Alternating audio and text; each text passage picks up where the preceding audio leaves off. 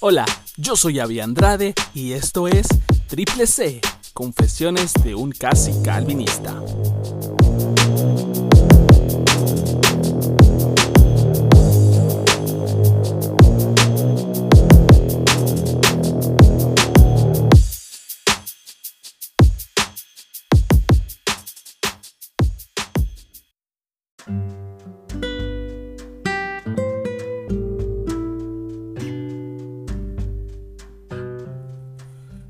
Del teólogo J.C. Ryle. Si la enfermedad en un mundo malvado puede ayudar a que los hombres piensen en Dios y en sus almas, entonces la enfermedad confiere beneficios a la humanidad. Un comentario muy atinado para esta época de pandemia. Si la enfermedad ayuda a los hombres a que piensen en Dios y en sus almas, entonces la enfermedad es buena para la humanidad.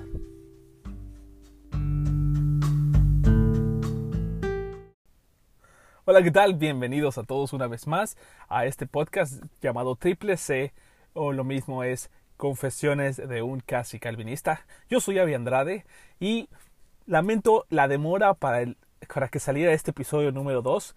El caso es que con esto del, del, del, la pandemia, del virus, y que por cierto espero que todos se encuentren muy bien. Deseo que a los de todo corazón que Dios los, los proteja, aunque sabemos que sea que vivamos o que muramos somos del Señor. Uh, pero aunque por causa de todo esto no había podido hacer el segundo episodio, puesto que como líder de alabanza entonces estamos haciendo uh, pruebas para que en la iglesia donde voy todo salga bien en Facebook Live. Tuvimos dificultades para sacarlo en vivo y hubo mucho corto por, por falta de un buen internet. Uh, entonces lo que hicimos fue pregrabar nuestros servicios y después pasarlos ya live, pero a través de un sistema que, que fue todo un rollo. Entonces realmente fueron esta semana pasada, incluso esta y las que siguen mientras dure la pandemia, van a ser semanas pesadas, pero la, está el compromiso de tratar de que esto sea semanal. Confesiones de un calvinista es un podcast que se le ocurrió a mi esposa, eh, donde yo pudiera explicar y comentar acerca de qué obstáculos tuve que pasar o que afronté eh, para poder traspasarme del pentecostalismo clásico a la teología eh, reformada, ¿no? Y que es un gusto, un gusto, perdón, poder uh, decir eh, por gracia de Dios estoy en esta doctrina. Como decía por ahí, me parece que leí un comentario que decía todos nacemos pentecostales, pero por gracia de Dios llegamos a la teología reformada. Entonces uh, fue un muy buen comentario y certero. Entonces vamos a comenzar el primer, uh, como yo les comenté en el primer episodio, la primera enseñanza o las primeras enseñanzas con las que yo empecé en esta doctrina fueron las enseñanzas de la gracia o los cinco puntos del calvinismo o el denominado tulip el denominado tulip, que es un acróstico de cinco letras, donde cada inicial de la palabra tulip eh, enseña una, lo siento mucho la redundancia, una enseñanza diferente. Entonces, la T para tulip eh, empezaríamos con eh, total depravity en inglés, que en español sería la depravación total y que coincido con muchos pastores que dicen que a lo mejor este título no lo ayuda a definirse como lo que es o lo que quiere tratar de enseñar. Por eso muchos lo renombran eh, o le dan un título diferente. Pero realmente sí habla acerca de la depravación del hombre. Y esta fue la primera enseñanza o de las primeras enseñanzas que yo escuché con el pastor Miguel, su, ah, perdón, Sugel Michelén. Él fue, con él fue primero quien las escuché. Después las volví a buscar y las escuché con el pastor Miguel Núñez. Después las busqué las encontré con, R, con RC Sproul o RC Sproul. Y después las volví a buscar nuevamente y las encontré con el pastor John MacArthur.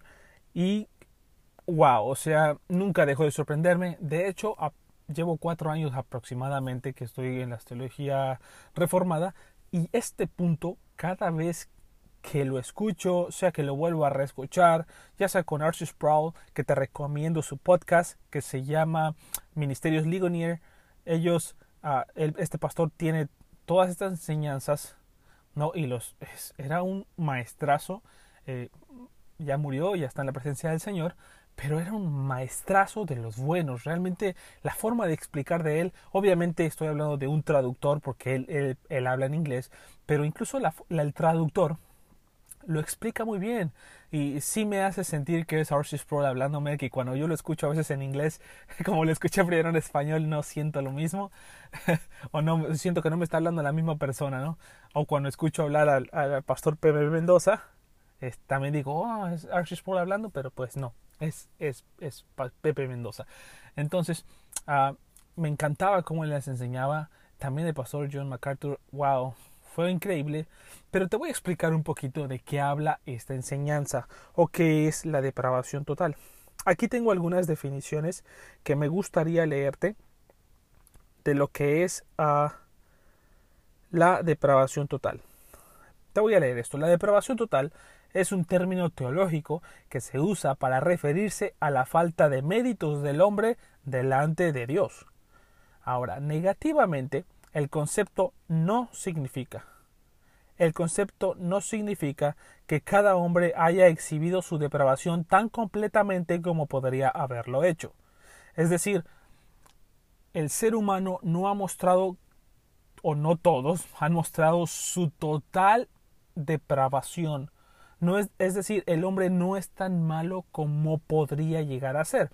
Y nos damos cuenta que hay personas que hacen actos buenos, hacen actos de bondad, pero no significa que esos actos lo justifican delante de Dios. Ante los ojos del ser humano parecen ser buenos, pero delante de Dios son como trapos de inmundicia. ¿No? Eh, dos, tampoco significa que los pecadores no tengan conciencia o intuición acerca de Dios. Esta postura no quiere decir que ellos no tengan una conciencia, afirma que la tienen de hecho. 3. Tampoco significa que los pecadores den rienda suelta a cualquier clase de pecado. Sabemos que algunos los pueden controlar eh, y no dejarse llevar por, totalmente eh, por algunos pecados, aunque están en pecado. 4. Tampoco significa que el hombre depravado no sea capaz de desarrollar lo que es bueno a los ojos del hombre. Va muy ligado al punto número 1. Ahora, Positivamente, la depravación total sí significa que la corrupción se extiende a cada parte de la naturaleza humana, incluyendo todas las facultades de su ser, emociones, pensamientos, corazón, todo esto. Ahora, sí significa que no existe en el hombre ninguna cosa que pueda recomendarle delante del Dios justo.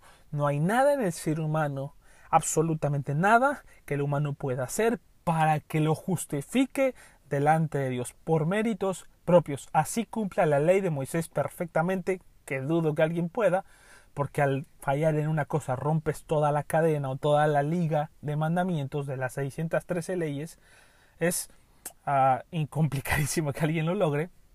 Pero si llegara a ver a alguien, eso no lo va a justificar delante de Dios, porque por eso puso a Jesús Ahora, los calvinistas entienden que la depravación es una corrupción inherente de la naturaleza heredada desde Adán.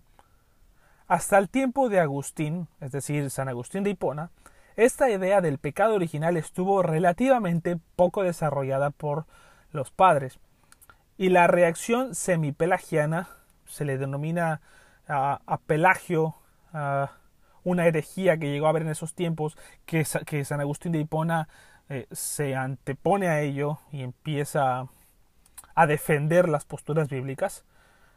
Y la reacción semipelagiana a las enseñanzas de Agustín encuentran su sucesor el día de hoy en el arminianismo. Es decir, la posición arminiana sigue mucho queriendo o sin querer las enseñanzas arminianas, las enseñanzas, perdón, eh, semipelagianas estas enseñanzas niegan la depravación total. Ahora, la culpa del pecado original y la pérdida del libre albedrío, y que afirma la participación de la humanidad en el pecado de Adán solo hasta el grado de darle una tendencia al pecado, pero no una naturaleza pecaminosa. Es decir, si tú indagas, y esto es cierto como, como exarminiano, por así decirlo, eh, te enseñan que el pecado es una facultad, es, tu naturaleza está inclinada, pero jamás usan tu naturaleza está completamente eh, depravada. Es, tienes una inclinación al pecado natural porque es porque así está, pero no te dicen que es realmente una muerte, que es estás 100% eh, depravado en todo tu ser. ¿Ok? Esto es lo que enseña o lo que es la, la, la, depravación total. Ahora, obviamente, esta doctrina tiene sus bases en puntos bíblicos muy importantes. Te voy a leer, mira, tengo, tengo unas cuantas citas. Obviamente hay muchísimas más de las que te voy a leer, pero te voy a leer algunas incluso del Antiguo Testamento donde enseñan esta doctrina. Voy a empezar con una de nuevo, por ejemplo, Gálatas 5:17. Porque el deseo de la carne es contra el espíritu. Ya te están mostrando lo que es la depravación del ser humano. Los deseos de la carne están contra el espíritu. Nadie, ninguna persona nueva, ni niño que esté naciendo, tiene una, tiene una naturaleza, ni siquiera una naturaleza inclinada a Dios, en absoluto. Todos ya están eh, corruptos y su carne ya está en contra del espíritu. De hecho, nacen con el espíritu muerto y el espíritu es contra la carne. Obviamente el espíritu quiere las cosas espirituales. Pues estos se oponen el uno al otro de manera que no podéis hacer lo que deseéis. Génesis 6, perdón, Génesis 6.5. Y el Señor vio que era mucha la maldad de los hombres en la tierra. Y que toda intención de los pensamientos de su corazón era solo hacer el mal. Esa es, esa es no solo es una inclinación y ni siquiera es una enfermedad, es una muerte espiritual absoluta. ¿No? El Señor vio que la maldad de los hombres en la tierra era mucha y que la intención de sus pensamientos y de su corazón era solo siempre el mal. Aquí te está hablando de que todas sus emociones, todos ah, los deseos de su corazón, todos sus sueños, todas sus intenciones eran siempre ser el mal y todo el mundo nace así. Y ahorita lo vamos a ver que incluso David lo dijo. Pero antes en Romanos capítulo 3, versículo de 9 al 19, ah, aunque dice sí. Entonces, ¿qué? ¿Somos nosotros mejores que ellos? De ninguna manera, porque ya hemos denunciado que tanto judíos como griegos están todos bajo pecado. Como está escrito, no hay justo, ni aun uno. No hay quien entienda no hay quien busque a Dios. Todos se han desviado, aún se hicieron inútiles. No hay quien haga lo bueno. No hay ni siquiera uno. Sepulcro abierto es su garganta, es decir, todo lo que sale de dentro del hombre es una porquería. Engañan de continuo con su lengua. Veneno de serpientes hay bajo sus labios. Ahora, no está describiendo nada más al, al, al, a algunas personas está describiendo las características del ser humano desde que nace. Ahora, sigue esto. Llena esta su boca de maldición y amargura. Sus pies son veloces para derramar sangre. Destrucción y miseria hay en sus caminos. Y la senda de paz no han conocido. No hay temor de Dios delante de sus ojos. Ahora bien, sabemos que, que cuando dice la ley, lo dice a los que están bajo la ley para que toda boca se calle y todo el mundo sea hecho responsable delante de Dios. Eso fue Romanos en su capítulo 3, versículo 9 al 19. Estos, estos versículos, repito, son bases para enseñar lo que es la depravación total y qué tan corrupto es el ser humano y que por esa corrupción tan adentro, tan arraigada que provoca la muerte espiritual, ninguno podría venir a Cristo a menos que Dios lo resucite. Voy a hablar de eso en otros episodios. Tal vez hablemos un poquito más adelante de un ejemplo claro en la Biblia acerca de, de, que esto tuvo que pasar así o que es así, de que a menos de que Jesús te, te llame a vida, tú no podrías vivir. Romanos capítulo 9 versículo 5 dice, de quienes son los patriarcas y de quienes, según la carne, procede el Cristo, el cual está sobre todas las cosas, Dios bendito por los siglos. Amén. Jeremías 17:23. Sin embargo, ellos no escucharon ni inclinaron sus oídos, sino que endurecieron su cerviz para no oír ni recibir corrección. todo esto procede de una naturaleza totalmente caída. Segunda de Pedro, eh, capítulo 2, versículo 14. Tienen los ojos llenos de adulterio y nunca cesan de pecar. Seducen a, a las almas inestables. Tienen un corazón ejercitado a la avaricia. Son hijos de maldición. Juan 3:19 y este es el juicio que la luz vino al mundo, y los hombres amaron más las tinieblas que la luz, pues sus acciones eran malas. Tito capítulo 1, eh, versículos 15 y 16. Todas las cosas son puras para los puros, mas para los corrompidos e incrédulos nada es puro, sino que tanto su mente como su conciencia están corrompidas.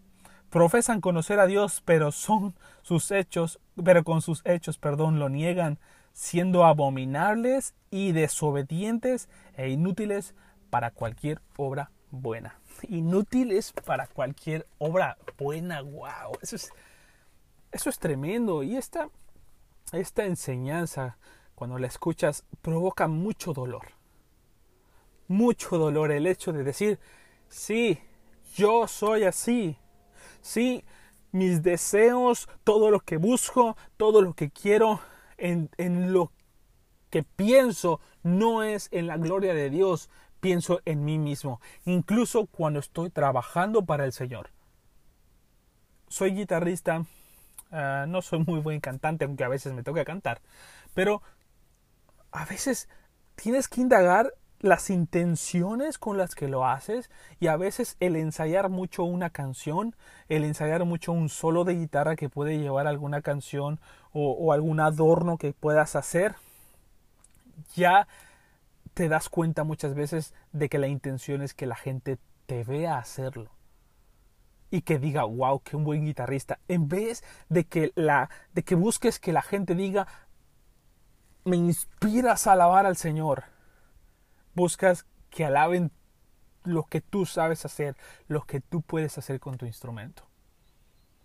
Es así de depravado. He tenido la oportunidad de darle algunas clases al grupo de alabanza. Eh, creo que no puedes adorar ni alabar a quien no conoces. Por lo tanto, una de las cosas que le pedí al pastor cuando él me pidió ser líder de alabanza fue que me permitiera de vez, eh, no de vez en cuando, sino más bien una obligación de estar en un tipo discipulado y una de las cosas que les preguntaba al inicio, mientras yo los conocía mejor, era, por favor, piensa en tu más grande sueño y anhelo. Y como a veces solemos escuchar muchas veces, pero quiero que lo, que sueñes en grande, velo, visualízalo. Les di unos minutos y después de unos minutos les pregunté, ¿ya lo tienen? Claro que sí. Les digo, ¿quién de ustedes el sueño y la meta más grande es que su vida sea un ejemplo de una vida cristiana. ¿Cuál de ustedes el sueño más grande que tienen es la gloria de Cristo? Sabía que ninguno levantaría la mano. Sabía que yo mismo no levantaría la mano. Todos nuestros pensamientos y deseos se enfocan en nosotros. Les pedí que algunos me compartieran. Unos tienen el sueño de ser famosos, de ser grandes cantantes o grandes músicos pero nunca fueron para la gloria del Señor. Siempre eran yo. Otros me decían, quiero prosperar financieramente. Yo dije, wow. Jamás dijo, quiero, quiero que prosperar financieramente para ser generoso a la casa del Señor o para ser generoso con el que no tiene. Quiero darlo, quiero que con el Señor me dé, me dé y yo pueda compartirlo con los que no tienen. No, la meta era su propio beneficio. Y el sueño de todos los que estábamos ahí tomando las clases era totalmente egoísta, totalmente egocéntrico, totalmente enfocado en nosotros. Y para serte sincero, obviamente después de estudiar esta, esta ah, lo que es la depravación total, no sorprende a nadie. No sorprende en absoluto el hecho de que sí seamos así, con esta te voy a ser sincero, con esta, con esta enseñanza realmente no batallé demasiado, porque es cierto. Eh, cuando eres sincero contigo mismo te das cuenta que es cierto. Mi meta no es quiero ser el esposo que Dios me pide que yo sea. Mi meta no era quiero ser el cristiano que Dios quiere que sea. Quiero, quiero predicar el evangelio como Dios me lo pide. Quiero ser el hombre que Cristo quiere que yo sea. Quiero ser el hombre que Dios quiere que yo sea. Que esté conformado a la imagen de Cristo. No, todo lo que quiero se enfoca en mí, para mí y solo mí. O solo yo. Es, es doloroso pensarlo. Es doloroso decir, sí, yo soy así. Pero me pregunto si esto no lo, no lo aceptamos a veces, si no podemos decir, sí, soy culpable de todo esto, ¿cómo es que nos arrepentimos? Mi pregunta va a esto porque lo he platicado con otras personas y entonces eh, hemos tenido cierto debate y, y, y muchas me han respondido es que yo soy buena persona. Mi pregunta primera para contrarrestar esto es, ¿comparado con quién? Bueno, yo ayudo a los homeless, que son las gente sin hogar. Bueno, yo ayudo y doy a la caridad cuando me piden en las tiendas que si le puedo dar los centavitos que sobran a los niños con cáncer o, o aquí y allá. Bueno, ¿esas obras te justifican delante de Dios? Bueno, no. Entonces te estás comparando con otros humanos. Entonces, ¿eres buena persona comparada con Cristo? Bueno, absolutamente que no, es su respuesta. Le digo, entonces, ¿en dónde está tu bondad? Si no te sirve para tus obras para justificarte delante de Cristo o delante de Dios, entonces, si tus obras no te sirven para ponerte a la par de Jesús y decir, soy tan bueno como tú, entonces, ¿de qué te sirven? Todos, todo lo que está dentro de nosotros está totalmente corrompido. Absolutamente todo. Eso es una doctrina difícil de digerir porque duele saber soy así y aceptar soy así, pero al mismo tiempo no batallé mucho porque me di cuenta que es cierto. Es cierto, es, es así, así soy yo. Soy una persona egoísta. Soy una persona orgullosa. Soy una persona avara, codiciosa, dudando a veces incluso de las promesas del Señor. Es ahí, escuchando esta doctrina, entendiéndola, captándola. No fue la primera vez que lo escuché, de ser sincero. Fue cuando lo la escuché con uno, con otro pastor, con otro. Cuando me cayó el 20 fue ahí donde me arrepentí. Cuando dije, Señor, si es cierto, soy así, perdón. Toda mi vida he buscado solo lo mío, que ser exitoso en algo, buscar algo para mí, que me vean a mí, yo ser el centro. Todo he estado pensando solo en mí y nunca en ti. Creo, amigos, que a partir de ese momento es que me considero cristiano. No toda mi vida como hijo de pastor, estuve toda mi vida en la iglesia, lo comenté en el primer episodio. Crecí en la música en la iglesia, crecí con obras de teatro en la iglesia, crecí con todo esto, crecí yendo a las vigilias de oración que hacían ¿no? Eh, en las iglesias, en, los cultos que a veces hacían entre semana y en México eran cultos casi toda la semana, entonces como hijo de pastor yo tenía que estar ahí, se había culto los fines de semana en otras congregaciones, había que estar ahí, si nos invitaban a tocar, había que estar ahí.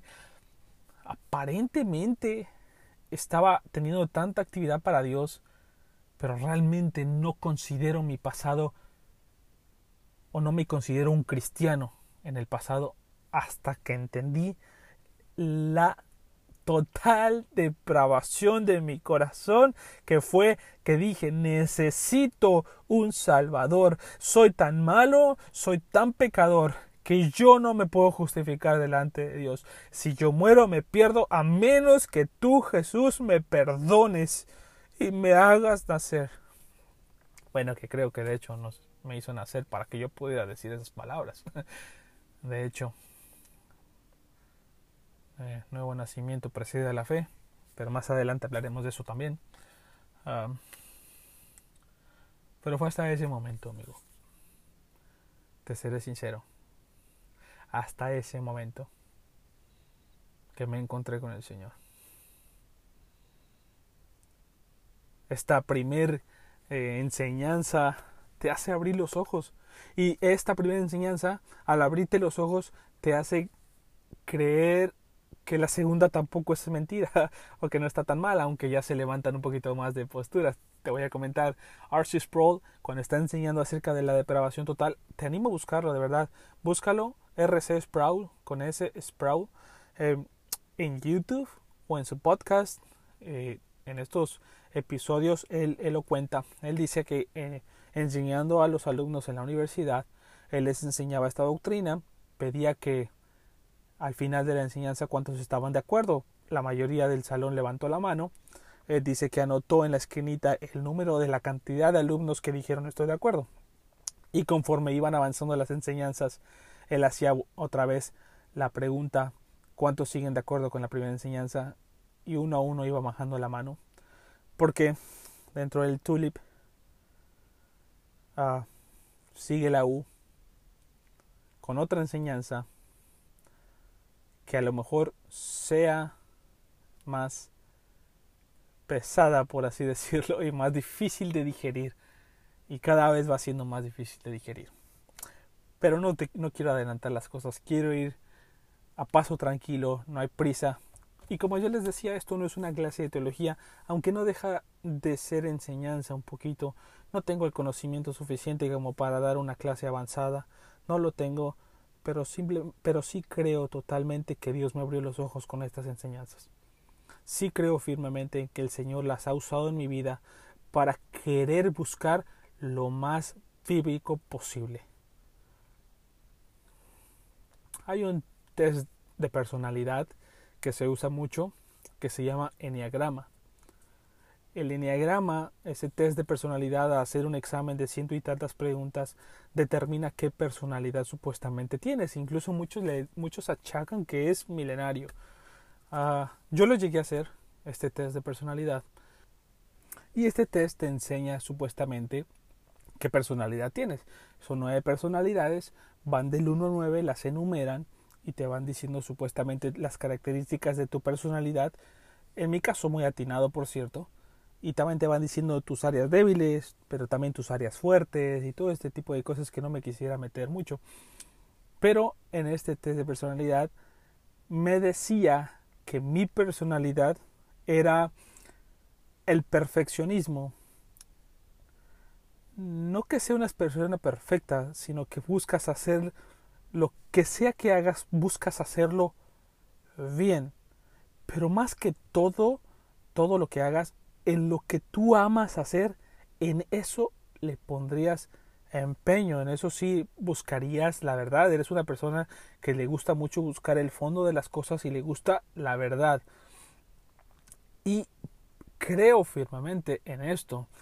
Soy una persona que me gusta mucho saber la verdad y buscar la verdad. No me gusta mucho... De hecho, soy muy bastante incrédulo en muchas cosas. ¿No? Por ejemplo, cierto tipo de cosas, incluso políticas o ese tipo de cosas que a veces vienen y comentan o incluso noticias que salen en Facebook de que, oh, ah, dicen que va a caer eh, lluvia de fuego tal fecha. Es como que, o sea, lo dijo un, un noticiero, es un ejemplo obviamente, ¿no? Pero lo dijo un noticiero serio o lo pusieron ahí, ¿no? No soy de esas gentes que se espantan con cualquier cosa que ve en Facebook. Eh, e incluso creo mucho en las teorías de la conspiración porque creo que en todo en todo te mienten a todo le, hay, a, encuentro mentira. Entonces buscas o lo que busco es siempre la verdad busco indagar la verdad. Las doctrinas de la gracia la teología reformada fue ese descanso para mí. Con, con tantas pruebas bíblicas no te queda duda de que esto es lo que enseña la Biblia desde, desde Génesis hasta Apocalipsis enseña lo mismo, no hay ninguna contradicción. Las aparentes contradicciones son simplemente son, son objetos de análisis y de búsqueda. Toda contradicción o toda aparente contradicción debe estar sujeto al análisis porque la Biblia no se puede contradecir, entonces deberíamos buscar la balanza para saber está enseñando y por eso de ahí salió lo que es la exégesis o el, el contexto de las cosas para que tú pudieras de saber si está hablando siquiera del mismo tema, pero no hay contradicción. Y estas enseñanzas dieron tranquilidad incluso a mi razonamiento. Yo no soy ninguna persona inteligente, ni un erudito, ni, ni mucho menos, pero sí pienso demasiado las cosas. Sí me pongo a pensar, a analizar, me vienen pensamientos a la cabeza. De hecho, uno de los pensamientos que yo tenía antes de escuchar las doctrinas de la gracia, recién me había casado, una noche acostados le pregunto a mi esposa, ¿desde cuándo empieza a trabajar en el ser humano el Espíritu Santo? Bueno, creemos que el Espíritu Santo viene a la persona cuando la persona se arrepiente. Le digo, sí, pero si dice la... Solo en este versículo me basé, no conocía mucho, te repito, pero si la Biblia dice que el Espíritu Santo redahuye de pecado, entonces tiene que haber sido antes de que la persona se arrepintiera, porque primero la tuvo que convencer de pecador. Le digo, ahora la palabra dice que la fe viene por el oír, y el oír por la palabra del Señor. Me pregunto, ¿causará fe inmediatamente de escuchar la palabra del Señor o será progresivo? Es decir, la escucho por primera vez, causa una chispa y causa un interés, pero no me arrepiento de inmediato. Y van poco a poco el Espíritu Santo trabajando hasta que lo convence de pecado y entonces se entrega a Cristo. Ese tipo de pensamientos me venían antes de escuchar la, la, la, de la reforma. Te digo, no soy ningún erudito, a lo mejor muchos lo resolvieron mucho antes y no se hacían este tipo de preguntas, que tal vez es tonto.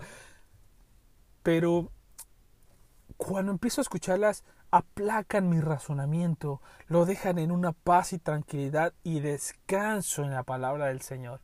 Mi razonamiento descansa en la Biblia. Oh, fe, ¿por qué viene la fe? Oh, por esto, empieza aquí, sucede acá.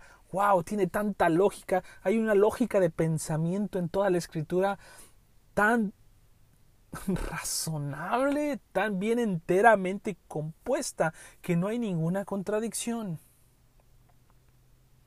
es tan interesante. Ah, no solamente filosóficamente hablando, es que el razonamiento que tiene la palabra del Señor, pues obviamente no la puedes explicar con razonamiento humano. Las cosas como las tiene el Señor son tan raras que solamente Él las entiende, pero que en su palabra tienen tanta lógica se amarran una con otra, como el tulip es una enseñanza primero, lo que es la depravación total, para llegar después hasta la P, pero son una serie de enseñanzas con una lógica de pensamiento, una línea de pensamiento, y toda la palabra del Señor es así. A mí se me enseñó que los primeros tres libros de Génesis, en el capítulo 1, en el capítulo 2, en el capítulo 3, tú puedes ver exactamente toda la historia, todo lo que va a pasar Tú, puedes ver la, la, la, cómo se profetiza a Jesús cuando le dice que él te, eh, tu, su simiente pondré enemistad entre ti y la mujer en Génesis capítulo 3 y, y él, eh, tú le dirás el talón y él te herirá de muerte en la cabeza. Ves, ves a Jesús profetizado también ves que el acto de Dios al, momento de que Adán y Eva pecan, el sacrificio o el primer sacrificio que hubo para vestirlos de piel a Adán y a Eva, tuvo que haber un sacrificio de un animalito eh, para cubrir su vergüenza. Ves a Jesús profetizado desde ahí. Tú dices, wow, desde Génesis ya están diciendo Jesús va a ser el redentor del mundo, va a venir un Salvador. Ahora lo entendemos, obviamente, por todas estas maestros que han surgido y grandes teólogos que, ay, Señor, muchas gracias por ellos, porque han, oh, wow, es, es que da, da tanto placer y tanto descanso en el Señor estas enseñanzas, que son razonablemente lógicas, son puras, es la palabra del Señor, no te cabe duda. Y por eso, por eso es que uno puede decir, dejo lo que creí por creer la palabra del Señor yo te animo a que lo busques, a que lo sigas buscando. Trata de aprender mucho acerca de la depravación total en caso de que no lo sepas. Y en caso de que ya estés mucho más avanzado que yo, que apenas voy empezando, pues chido. chido es una palabra mexicana que significa que buena onda o muy bien, hecho. Entonces, Pero esto es todo por hoy amigos. Muchas gracias por escuchar este podcast. Gracias por las personas que escucharon también el, el primer episodio. Si no lo has escuchado, por favor ve y escúchalo. Se llama This Is Me. Es prácticamente un relato de quién soy yo, eh, contando mi historia, dónde surjo y toda la cosa. Ah, a lo mejor no es tan importante. Eh, pero si quieres escucharlo estaría muy bien. Y este, por favor, si te parece interesante un podcast así, pues eh, compártelo. Por favor, eh, compártelo con, con, quien puedas. Y muchas gracias por haber escuchado este podcast. Trataré de hacerlo cada semana, no te prometo nada porque de verdad que semanas difíciles. Ahorita mismo, aquí donde estoy, son casi, casi la medianoche, eh, donde estoy, cuando estoy grabando este podcast, porque pues hay que trabajar y este y aparte los lo que tenemos que hacer en la iglesia porque esta cuarentena pues prohíbe que nos reunamos pero entonces es mucho trabajo hacer un servicio live es mucho trabajo y sobre todo cuando lo pregrabas la edición todo eso.